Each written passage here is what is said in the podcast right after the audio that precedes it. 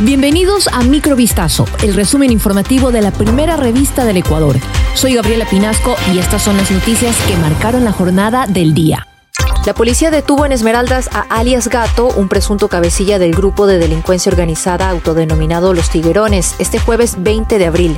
El aprendido sería responsable de comandar el desarrollo de varios delitos como tenencia de armas, municiones y explosivos, así como la ejecución de asesinatos. Según detalló Fausto Salinas, comandante general de la Policía Nacional, Gato, sobre quien pesaba una orden de prisión, está vinculado al asesinato de un ciudadano ecuatoriano suscitado en septiembre del 2022. Él ya está a órdenes de la justicia, dijo el comandante Salinas. Al momento de su detención, la cual se ejecutó por medio de técnicas investigativas y de inteligencia de la policía, el presunto cabecilla llevaba consigo cuatro celulares y un explosivo improvisado.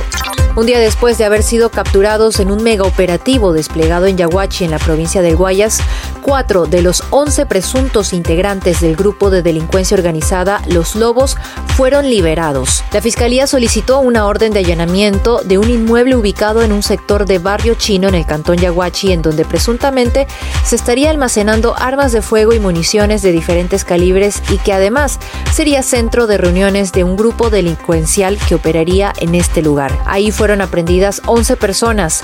Luego, en la audiencia, el fiscal del caso presentó los elementos de convicción recabados que demostrarían la participación de solo siete procesados en este hecho. Sobre los otros cuatro, el fiscal del caso indicó que en el parte de aprehensión elaborado por la policía no se menciona evidencia encontrada en uno de los pisos del inmueble allanado, hechos que fueron ratificados con la versión de uno de los agentes que participó en el operativo. Unas cámaras de seguridad capturaron el momento en que unos sujetos armados con fusiles ejecutaron un ataque dentro de una urbanización en el sector de Tumbaco al norte de Quito. El hecho violento ocurrió alrededor de la madrugada de este martes 19 de abril, cuando los individuos intentaban ingresar al conjunto habitacional Las Cibeles. Al encontrarse con el guardia de la urbanización, los atacantes dispararon e hirieron al hombre. La víctima se encuentra en una casa de salud en condición estable. Por su parte, la policía intensifica la búsqueda de las dos personas que dispararon contra el guardia y contra las casas del lugar.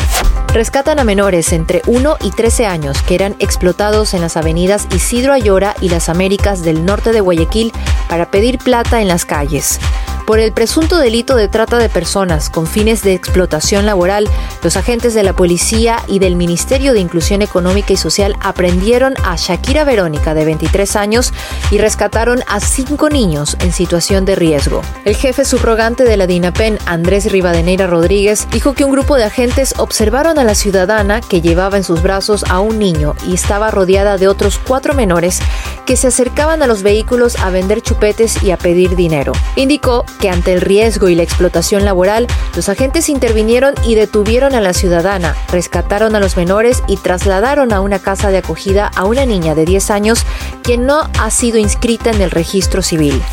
Gabriel Ventasgal, experto argentino-israelí en terrorismo y conflictos, asegura que la paz con Arabia Saudita está cercana y que al firmarla cambiaría el Medio Oriente. Textualmente en una entrevista con Vistazo dijo, el problema palestino ha dejado de interesar, solo en América Latina se cree lo contrario. Agregó que hay falta de gobernabilidad en el territorio de la autoridad palestina y que su presidente es muy débil, no llama a elecciones desde hace 19 años. En algunas ciudades gobierna, pero en la gran mayoría no lo hace. Contó que unas ciudades son de la yihad islámica y otras le pertenecen a Hamas. Es muy difícil detener este tipo de eventos, dijo el experto.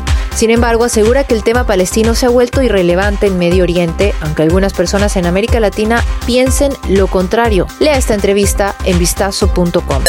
Esto fue Microvistazo, el resumen informativo de la primera revista del Ecuador. Volvemos mañana con más. Sigan pendientes a vistazo.com y a nuestras redes sociales.